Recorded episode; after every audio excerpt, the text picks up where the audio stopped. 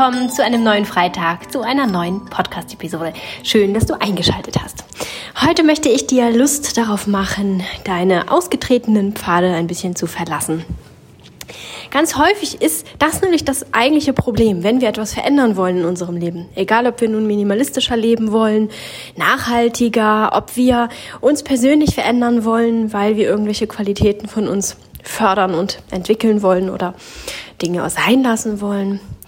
Bei jeder Form von Veränderung ähm, gehört dazu, dass wir neue Wege beschreiten, bestreiten, ähm, dass wir uns außerhalb der für uns normalen Wege bewegen und was Neues probieren.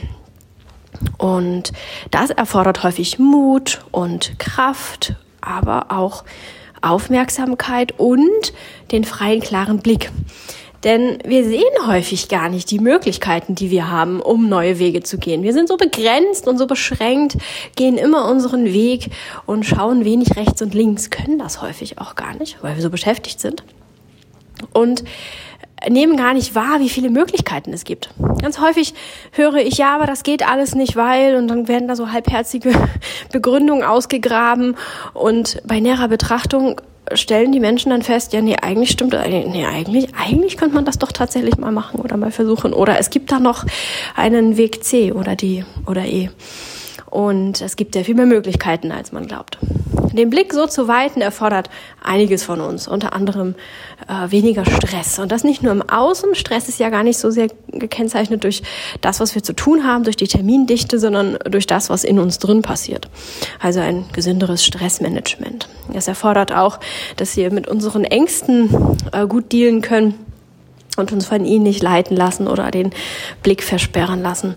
Und Einige andere Dinge gehören auch dazu. Aber bevor wir uns mit diesen ganzen Sachen beschäftigen können, müssen wir erstmal diese Wege sehen können. Und daran hängt es häufig. Wir nehmen sie gar nicht erst wahr. Wir kommen gar nicht in den Genuss, ähm, entscheiden zu können, möchte ich das mal ausprobieren oder nicht, möchte ich diesen Weg mal gehen, ähm, kommt das für mich in Frage oder nicht, weil wir es gar nicht wahrnehmen, weil wir die Option gar nicht sehen, weil es sie für uns gar nicht gibt. Und das kann man ein bisschen trainieren. Und dabei ganz nebenbei ähm, das ganze Leben trainieren. Äh, nicht nur, wenn es für dich darum geht, ähm, minimalistischer leben und wohnen zu können, geht es, trainierst du damit nicht nur äh, die Aufmerksamkeit dafür, den klaren Blick dafür, sondern du wirst sehen, dass sich auch ganz viel in deinen anderen Lebensbereichen tut. Und so umgekehrt natürlich auch, wenn du versuchst, einen anderen Lebensbereich zu optimieren, zu verändern. Also du machst da umfassend etwas für dich und ganz nebenbei freut sich dein Hirn darüber, denn immer wenn wir etwas tun, egal was wir tun, ähm, reagiert unser Gehirn. Da verdichtet sich Hirnmasse, Synapsen verschalten sich, so kleine Schaltstellen ähm, im Hirn ähm, arbeiten miteinander und ähm, es wurde nachgewiesen, dass ähm, die Hirnregionen, die wir häufig benutzen, sich verdichten und ähm, mehr werden sozusagen, also da mehr Aktivität ist und mehr los ist und wir da leistungsfähiger werden. Alles, was wir tun, hinterlässt etwas in unserem Hirn und macht dort etwas, etwas Gutes. Wenn wir etwas Gutes tun, wenn wir uns mit negativen, schlechten Dingen beschäftigen, dann passiert das auch in unserem Hirn, aber dann ähm, wachsen da eher so die Bereiche an, die eben für Angst oder Stress oder sonst was zuständig sind. Also wenn wir etwas Gutes für uns tun, dann tun wir auch unserem Hirn etwas Gutes und das erfreut sich daran. Also viel gute Gründe, erstmal auszuprobieren, andere Wege zu gehen. Üben und ähm, ausprobieren kann man das ganz einfach, indem du dir vornimmst in der nächsten Woche, und dazu lade ich dich ganz herzlich ein, das ähm, gemeinsam mit uns allen zu machen, mit mir, aber auch mit allen anderen Hörern dieses Podcasts, ähm, in der nächsten Woche jeden Tag, einen Tag etwas anders zu machen, als du es normalerweise tust. Klingt ganz banal, ist aber gar nicht so einfach. Und natürlich darf es auch gerne mehr als eine Sache pro Tag sein, aber sich eine Sache vorzunehmen, ist erstmal schon ausreichend. Das können ganz kleine und einfache Dinge sein, wie ähm, einmal auf der anderen Straßenseite gehen. Oder wenn du ähm, immer auf dem gleichen Parkplatz parkst, statt vielleicht mal einen anderen zu wählen. Oder keine Ahnung, andersrum durch den Supermarkt zu laufen.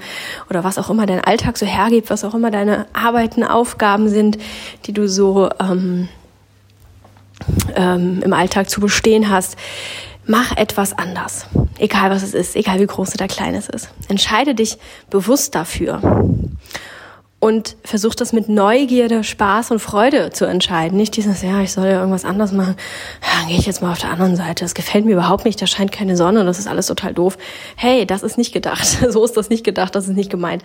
Ähm, sondern vielmehr mit Spaß und Freude zu experimentieren. Ich nehme heute mal einen anderen Stift, weil ich da Lust drauf habe und weil ich mal gucken möchte, wie es sich mit dem schreibt oder ähm, ja, keine Ahnung, was auch immer. Es geht auch nicht darum, deine Rhythmen und Rituale zu verlassen. Wir sprechen hier auch immer mal wieder über Rhythmen und Rituale, weil auch die ganz wichtig sind und ähm, sie uns durch unser Leben tragen, durch Krisen und schwierige Zeiten tragen können. Und es geht nicht darum, die jetzt mit Macht verändern zu wollen. Das ist nicht der Sinn dahinter. Der Sinn dahinter ist, das Leben ein bisschen neu zu entdecken und festzustellen, was es nicht noch alles gibt. Und darum geht es nicht, dass du jetzt morgens immer schwarzen Tee trinkst und jetzt plötzlich muss es Früchtetee sein. Das ist nicht die Idee dahinter, sondern festzustellen, eigentlich trinke ich diesen Tee gar nicht so wirklich mit Genuss. Eigentlich freue ich mich da gar nicht drauf. Ich probiere heute einfach mal einen anderen. Nicht, oh, ich liebe meinen schwarzen Tee und ich soll heute irgendwas anderes machen, aber dann trinke ich jetzt halt Früchtetee. Das ist nicht die Idee dahinter. Ich hoffe, du verstehst diesen kleinen, aber doch sehr bedeutenden und feinen Unterschied. Wenn du damit anfängst, kann es sein, dass das unglaublich viel Spaß macht, weil du feststellst, dass das Leben sehr viel reicher ist und bunter ist und dass du sehr viel mehr wahrnimmst. Denn in dem Moment, wo du auf der anderen Straßenseite entlang spazierst, dann ähm, ja, wirst du erstmal wacher und aufmerksamer. Du nimmst wahr, was du da so empfindest, wie das Licht da ist, wie sich das anfühlt, was für Leute dir entgegenkommen dass dir vielleicht auch mehr Leute entgegenkommen, weil du auf der anderen Straßenseite bist. Ähm, ähnlich wie beim Fahrradfahren kann man das zumindest in Hamburg in den viel belaufenen Straßen, Gehwegen, äh, da kann man ganz gut feststellen, dass es da auch so eine Marschrichtung gibt, äh, ganz häufig. Und ähm, auch das kann ein Erlebnis sein, da mal entgegen dem Strom zu laufen ähm, du bist viel wacher, du bist viel aufmerksamer und Achtsamkeit ist irgendwie auch gleichzeitig ein Stück weit ganz automatisch mit von der Partie, was sehr erholsam und heilsam sein kann. Diese Kleinigkeiten zu entdecken, ist tatsächlich das eigentlich Kostbare an der Geschichte. Wenn wir das eine ganze Woche machen, sieben Tage versuchen wir das, dann werden wir sensibel dafür, für die ganzen Dinge, die wir so finden können und die wir anders machen können. Kinder können das noch ganz gut. Die sind noch nicht so ausgelatschte, die sind noch nicht so auf so ausgelatschten Wegen unterwegs. Die können das ganz gut. Die sehen ganz viel und fragen auch, warum können wir das nicht mal so machen und lass uns das doch mal so ausprobieren. Oder sie probieren das auch einfach. Wenn man sie, wenn man ihnen genug Freiraum, genug Zeit und Ruhe für sich selbst gibt, dann fangen sie an zu experimentieren. Und wollen wissen, wie fühlt sich das an, wenn ich meine Schuhe verkehrt rum anziehe und mit Entenfüßen draußen rumlaufe.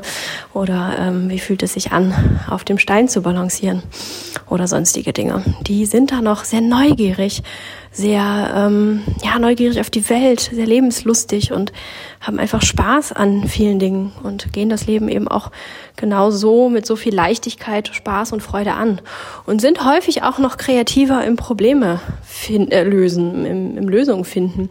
Natürlich im begrenzten Maße. Sind Kinder und wenn man ihnen einen hochkomplexen Vorgang schildert und sie fragt, wie man das lösen soll, dann wird er wahrscheinlich nicht so ganz so das herauskommen, was wir als Erwachsene uns so wünschen und erhoffen.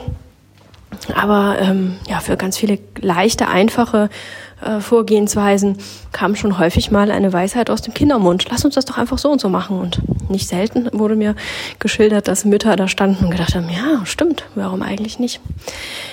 Diesen weiten Blick, diese Leichtigkeit, diese Neugierde und diese Lebensfreude, die können wir uns damit wieder ein Stück weit zurückholen. Wieder ein Stück weit mehr Kind werden und sein. Und in welchem Maße das passieren darf, das bestimmst ja du. Geht hier nicht darum, sämtliche Vernunft über Bord zu werfen oder all diese Dinge. Es geht darum, ein Stück weit wieder mehr die Dinge zu kultivieren, die das Leben ausmachen und die uns helfen, das Leben mit Leichtigkeit und damit letztendlich viel effektiver zu gestalten. Also Neugierde, Lebensfreude und ähm, ja, deutlich weniger Hemmungen und Ängste, sondern einfach den Wunsch, etwas zu empfinden, den Wunsch, etwas zu erleben und es wirklich zu erleben. Es geht den Kindern, wenn sie versuchen herauszufinden, wie fühlt es sich an, mit Entenfüßen ähm, ein paar Schritte zu gehen, geht es den Kindern nicht darum, das als To-Do-Liste abgehakt zu haben. Es geht ihnen auch nicht darum, äh, sagen zu können, ja, ich habe das mal gemacht, sondern sie wollen es fühlen. Sie wollen das wirklich mal erleben. Sie wollen gucken, wie ist denn das? Und wenn sie ähm, ja, auf einem Stein balancieren, dann wollen sie das gemacht haben und schauen, wie sich das anfühlt, wie lange sie das können und ähm, vielleicht auch mit dem linken Bein und so weiter. Sie wollen das wirklich erfahren und erleben. Und das sollte auch unser Ansporn sein, unsere Motivation, wenn wir anfangen, ähm, neue Wege zu gehen und kleine Veränderungen in unseren Alltag zu holen. Es geht nicht darum, eine To-Do-Liste abzuarbeiten, sondern neugierig darauf zu sein. Das heißt, wenn du deine kleinen, äh, deine kleinen Veränderungen auswählst, dann wähle sie entsprechend so aus, dass du Lust drauf hast, dass du neugierig bist. Und versuch mal so ein kleines bisschen auch deinen Verstand insofern rauszuhalten, dass der dir nicht immer reinbrabbelt, ob das jetzt gut oder sinnvoll oder nicht ist.